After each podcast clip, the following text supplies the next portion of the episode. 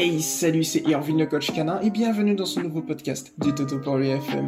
On est aujourd'hui le 15 août 2021, il est actuellement 13h46 précisément et je suis véritablement heureux de vous accueillir dans ce nouveau podcast qui sera dédié aujourd'hui à Rizlen. Salut à toi, merci de ta confiance, j'espère que je dis bien ton prénom. Allez, je lis ta publication, c'est parti, let's go. Bonjour à tous.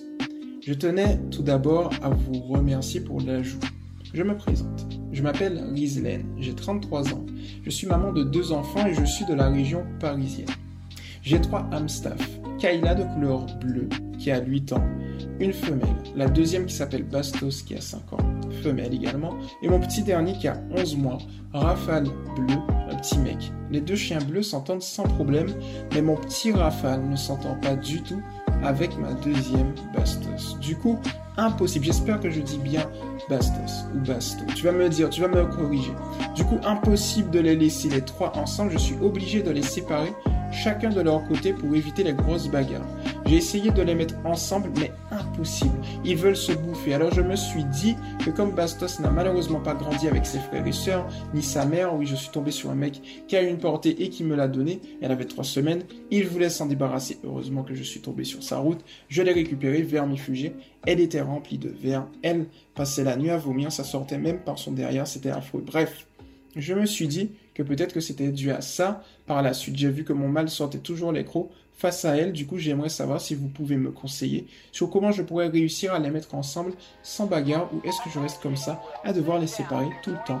Merci à tous pour vos conseils et votre écoute. Merci du coup à toi pour ta publication, Wislen. Ça fait véritablement plaisir d'avoir des gens qui aiment les chiens comme toi avec une belle âme dans cette association. C'est hyper cool. Donc j'espère que tu as pris tes aises dans l'association. On est là pour t'aider, bien évidemment, sans jugement. Donc voilà, bienvenue. Alors, donc tu as trois magnifiques loulous, ça c'est hyper cool, dont deux qui, voilà, euh, comme tu l'as dit, se bagarrent.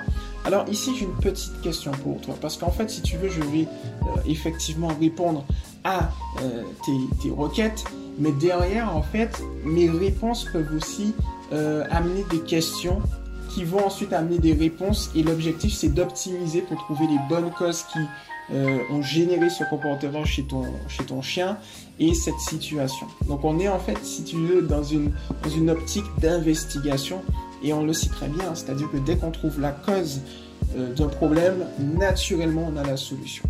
Alors ici tu vois Rizlen, en fait ce qui se passe, euh, c'est que j'ai une question. Est-ce que lorsque tu es, tu les laisses tout seuls, voilà, les trois tout seuls, est-ce que les trois tout seuls, ils se battent ou pas?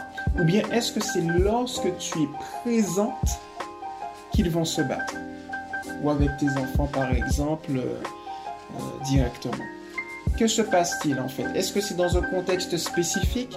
Est-ce que dans un contexte, tu vois, de promenade, euh, ils sont bien les trois? Est-ce que tu as déjà euh, tu les as déjà promenés ensemble. Tu vois, ces éléments vont justement te permettre de te mettre dans une position gagnante. ensuite, je vais te donner un exercice qui va te permettre d'y arriver. Est-ce aussi systématique? Est-ce qu'à chaque fois qu'ils se voient, ils se battent Ou bien, est-ce que c'est par rapport à une ressource? Y a-t-il un euh, l'un ou l'autre qui voilà, souffre d'une protection de ressources vis-à-vis, je ne sais pas, du canapé ou même de toi, ou une protection de ressources vis-à-vis -vis de jouets, etc. En fait, si tu veux, y a-t-il un contexte qui va justement nous mettre dans une position gagnante pour trouver la cause? Tu vois? Voilà la question en fait que je te pose à ce niveau-là. Ensuite, la première chose que je te conseille, Rizlen, si tu veux qu'on a une team de toutous, en fait, tu n'as pas trois chiens. En fait, tu as même, alors que je te dise pas de bêtises, tu as une, euh, deux, trois, quatre, 5, 6, 7 chiens. Pourquoi je dis ça en fait? En gros, tu as trois chiens qui ont un comportement individuel et leur personnalité propre. Maintenant, si tu prends par exemple... Euh, hmm, alors, je regarde un petit peu les noms. Imaginons tu prends, donc tu as trois chiens, on dit. Tu prends Kayla, ok, et tu prends Bastos. Le duo de ces deux loulous, ça te fait un duo commun qui aura ses propres règles communes. C'est comme si tu avais un nouveau chien. Si tu prends maintenant le duo Bastos, Rafale, c'est exactement la même chose. On a quatre chiens. Si tu prends maintenant, euh, je crois qu'on a dit Kayla, Rafale, on n'a pas encore dit, trois chiens. Et si tu prends Kayla, Bastos et Rafale, quatre chiens. Donc tu as quatre chiens qui ont un niveau commun, qui dépendent du contexte et qui bien évidemment s'animent en fonction des, des duos que tu vas avoir à un instant T. Et de l'autre côté, tu vas avoir les trois chiens individuels. Alors, qu'est-ce que j'entends par là? En fait, quand tu as une team de toutous, ça signifie, Ghislaine, que euh, le comportement va être différent parce qu'il y en a un qui va réagir par rapport à l'autre et l'autre qui va réagir par rapport à l'autre. Et le contexte va être différent aussi. Et donc, du coup, dans ce schéma, on a comme une sorte de bouillie d'informations, un surplus d'informations, et on ne sait plus où donner de la tête. Et le truc, en fait, qu'est-ce qui se passe? Quand on a une équipe, comment on fait pour avoir une cohésion d'équipe? En fait, si on parle à l'équipe entière, la cohésion ne se fera pas véritablement. Il faut qu'on parle à l'individu propre, à l'identité propre. Parce qu'en fait, quand on est dans un groupe, c'est l'identité de chaque individu qui influe et qui crée le groupe. Donc résultat, il faut que tu connaisses dans un premier temps, Rizlen, le caractère de chaque chien. Souvent, inconsciemment, quand on est une team de toutou, on n'a plus vraiment le temps de se poser la question qu'est-ce qu'il pense? Qu'est-ce que chaque chien pense? Donc ce que je te conseille, si tu en as la possibilité, c'est en promenade de promener un chien par un chien. Donc, dans un premier temps, pendant 10 minutes, tu vas promener Kayla, uniquement Kayla, pour un petit peu l'observer. Tu peux faire ça plusieurs fois, pas une seule fois. Plusieurs fois. Tu l'observes, tu regardes un peu comment elle réagit, comment elle navigue dans cet environnement avec toi. Tu fais exactement la même chose avec Rafale et avec Bastos. Et en fait, comme ça, tu vas mieux appréhender, tu vas même mieux anticiper. Tu sauras ce qui se passe avec Rafale, tu sauras ce qui se passe avec Bastos, et ainsi de suite. Et ça va permettre aux deux loulous justement qui te posent problème aujourd'hui, eh bien, étant donné que tu vas mieux les comprendre, tu pourras mieux réagir par rapport à ça. Ensuite, alors si je me trompe pas, euh, je vais relire un petit peu. Pour éviter, je suis obligé de les séparer. Donc, les deux chiens bleus s'entendent sans problème, mais mon petit Rafale ne s'entend pas du tout avec ma deuxième Bastos. Donc, tu vas prendre cette fois-ci Rafale et Bastos et tu vas emmener les deux en promenade pour voir comment ils réagissent. Tu vois, par exemple. Donc, au début, on les a amenés de manière individuelle et maintenant, on les amène en groupe. Là, tu auras trois chiens, comme on l'a dit tout à l'heure là. Bastos, Rafale et, si tu veux, euh, la fusion, hein, euh, j'aime bien imaginer, mais bon, ça dépend des générations. Pour toutes celles et ceux qui ont regardé Dragon Ball Z, il y a Sangoku, il y a Vegeta, et il y a, je crois qu'il s'appelle Gogeta. Bref, fusion. Tu vois? Ça fait la fusion, en fait. J'adore cet exemple. Bref. Et donc, du coup, ta petite fusion de Bastos et Rafale, ça fait un troisième chien. Ils vont se comporter euh, différemment. Donc, du coup, tu vas regarder justement cette petite fusion comment il, s'oriente par rapport à ça. Et l'avantage, si tu veux aussi, Riesland, c'est que en, si tu les amènes, imaginons, en terrain neutre, tu peux faire l'exercice très facilement. Euh, si tu as quelqu'un qui peut t'aider, c'est encore mieux. Tu te positionnes, par exemple, avec Rafale, euh, à 5 mètres de Bastos. Et donc, il y aura une autre personne qui va tenir en Bastos. Tu observes. On va observer les deux chiens. Si les deux chiens adoptent une attitude calme et sereine, on félicite et on avance d'un mètre. Si les deux chiens n'adoptent pas une attitude calme et sereine, on essaye de voir si au bout de quelques minutes, ils arrivent à se calmer. Si c'est le cas, on félicite et on avance d'un mètre. Si c'est beaucoup trop intense et qu'on voit qu'ils n'arrivent pas tous les deux à se calmer, on rétrograde. On recule d'un mètre. On attend qu'ils se calment et on pratique. Et au lieu d'avancer de 1 mètre, on va avancer peut-être, je ne sais pas, de 30 cm. Et donc, le fait de faire ce va-et-vient, j'avance ou je recule, eh bien, ça va te permettre de te mettre dans une position gagnante où tu vas avancer dans le respect du seuil de tolérance de tes chiens, à leur rythme, en terrain neutre. Ça veut dire dans un, dans un endroit où il n'y a pas d'éléments extérieurs qui peuvent influer leur comportement. Parce qu'en fait, ce qui se passe, si tu veux, Wisland, c'est que lorsque tu es dans un environnement domestique, donc en l'occurrence chez toi, il peut y avoir des habitudes qui sont créées, chose qu'il n'y aura pas forcément dans un terrain neutre.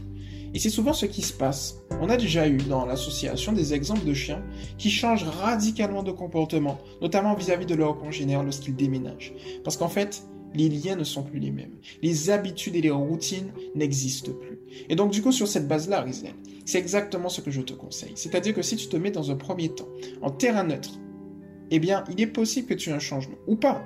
Je peux me tromper parce que c'est des hypothèses, mais il est possible que tu aies un ou plusieurs changements. Donc, on va user justement de ces changements pour régler le problème.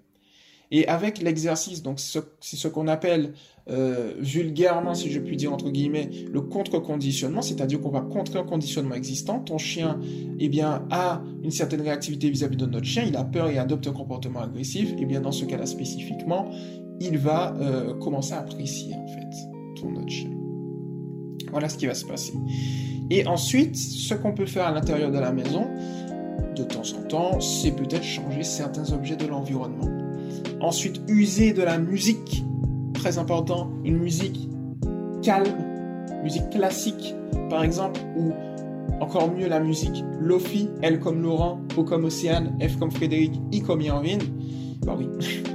La musique Lofi Beats Hip Hop, c'est une très bonne musique et j'ai détecté que les fréquences de cette musique permettent d'aligner le chien pour qu'il puisse s'apaiser. La musique classique, hein, Mozart, Beethoven, tout ça, tout ça, ça peut être intéressant aussi. Une musique mexicaine, ça peut être intéressant si on veut avoir un chien avec du peps. C'est un peu comme nous. On va passer une musique triste, on sera triste. On va passer une musique entraînante, on aura envie de danser, même si on sait pas danser. Oh, voilà, donc euh, du coup, il euh, y a même des musiques de méditation, des musiques à fréquence basse, ainsi de suite. Tu peux passer de la musique chez toi aussi. Ça peut permettre de mettre un nouveau à l'intérieur, un nouvel élément qui va les mettre dans une bonne position, dans une top position. Et puis maintenant, quand même, parce que si tu veux, ce sera nécessaire de le faire, il faudra régler le problème euh, au front. Au front.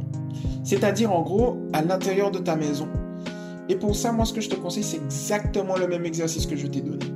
À la seule différence que, d'ailleurs, il n'y a même pas de différence en fait. Parce que si tu veux, ce qui se passe, c'est que en gros, euh, si tu es, si tu es à l'extérieur de la maison, euh, ils, seront en laisse pour l'exercice que je te propose. Laisse de 2 mètres. Et tu avances. Euh, et à un moment, ils vont forcément se sentir s'approcher en terrain neutre. À la maison, je te conseille de les mettre en laisse aussi. Pardon. C'est-à-dire, en gros, tu les mets en laisse. Et tu vas faire exactement le même exercice qu'en terrain neutre. Bien évidemment, je te le cache pas. Hein, on n'est pas là pour. Voilà. Tu vas galérer au début. Mais quand je dis galérer au début, c'est l'espace de peut-être la première semaine. Les premiers jours. Normal. C'est normal. Et ensuite, tu auras des résultats.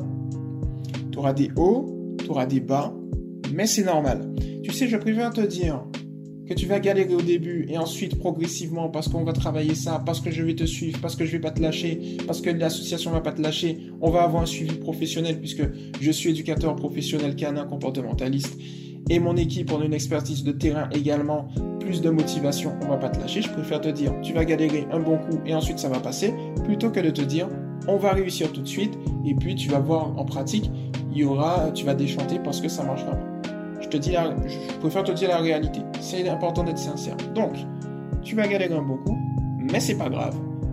On forge l'état d'esprit. On a un état d'esprit de champion, de gagnant. T'es une gagnante, tu vas réussir. Point final. Et donc, du coup, au début, tu peux user de l'exercice dont je t'ai parlé, tu vois, dans, au niveau du terrain neutre. Tu les mets à une certaine distance. Euh, chose importante, lorsque tu mets la laisse, tu les félicites par la voix et tu les observes. Et si tu vois qu'ils adoptent une attitude calme et sereine, ben tu fais exactement la même chose, tu avances. Ou bien si c'est pas bon, tu attends. Si c'est trop intense, tu recules, et ainsi de suite. Euh, je regarde un petit peu ta publié ensuite. Ouais. Donc là, c'est dans le cas, si tu veux, où ton chien, en l'occurrence euh, Rafale, euh, a vraiment un problème direct. Vraiment, il n'arrive pas euh, à, supporter, on va dire. Chercher un autre mot, mais j'allais dire à blairer, à supporter en fait. Euh, Bast si je me trompe pas. Voilà.